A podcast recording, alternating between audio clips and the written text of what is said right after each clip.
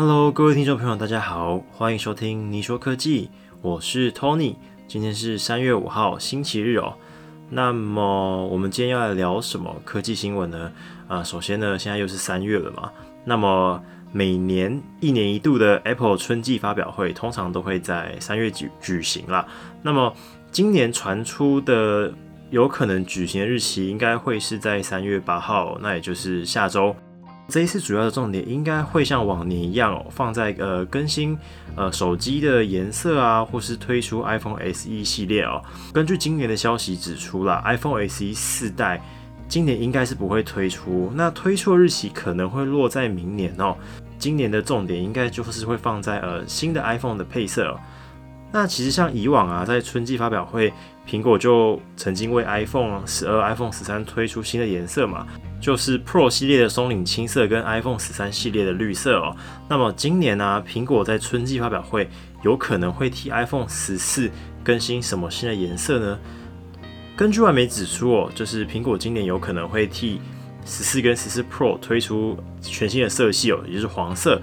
那其实黄色早在 iPhone Ten R iPhone 十一之后就没有再出现在呃 iPhone 里面了。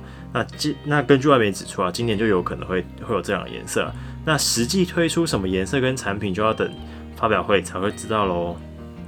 好，接着啊，就是特斯拉未来将会改用无稀土的永磁马达。特斯拉在前几天的投资人发表会上，呃，发表了全新的科技哦。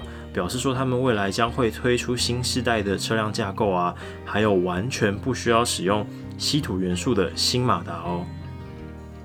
那么，我们今天就来跟大家聊聊，为什么特斯拉要开发不使用稀土元素的永磁马达？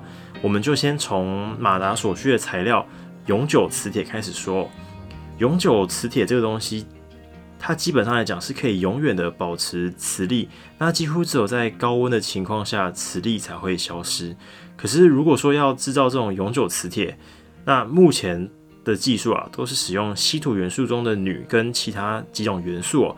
虽然铝这个元素我们称它做稀土元素，但它其实一点都不稀有，因为铝的矿藏量啊几乎是铜的三分之二，所以不算是很稀少了。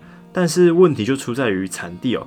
因为目前全世界开采稀土的地方几乎啦，几乎都在中国。但是因为美国最近的反通膨法案中啊，针对电动车的矿物材料啊、零组件啊，跟整车的组装，还有整个产业链，都希望美国的公司可以在地化生产制造。所以不仅车辆必须要在北美进行生产跟组装啊，甚至还规定说，在二零二三年起，电动车要用的关键矿物材料啊，跟电池零组件。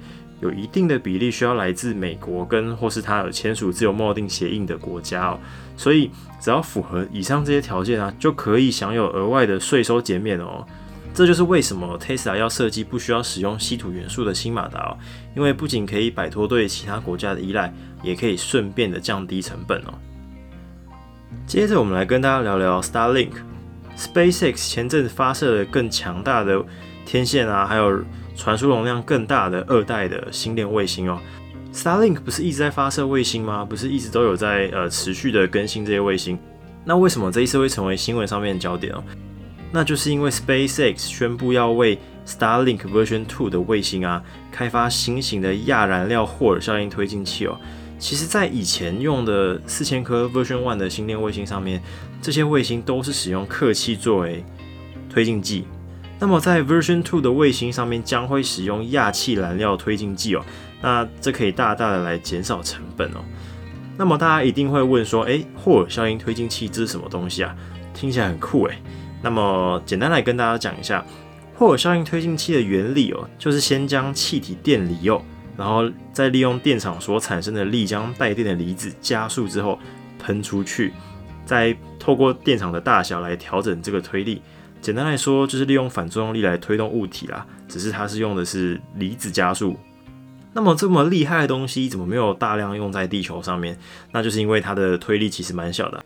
所以目前啊，离子推进器只适用于没有空气阻力的真空环境中啊，那就是外太空。所以目前基本上只有用在人造卫星上面啊，来调整或是维持这个轨道的位置啊。好，那我们今天的科技新闻就到这里结束喽。我是 Tony，我们下次再见，大家拜拜。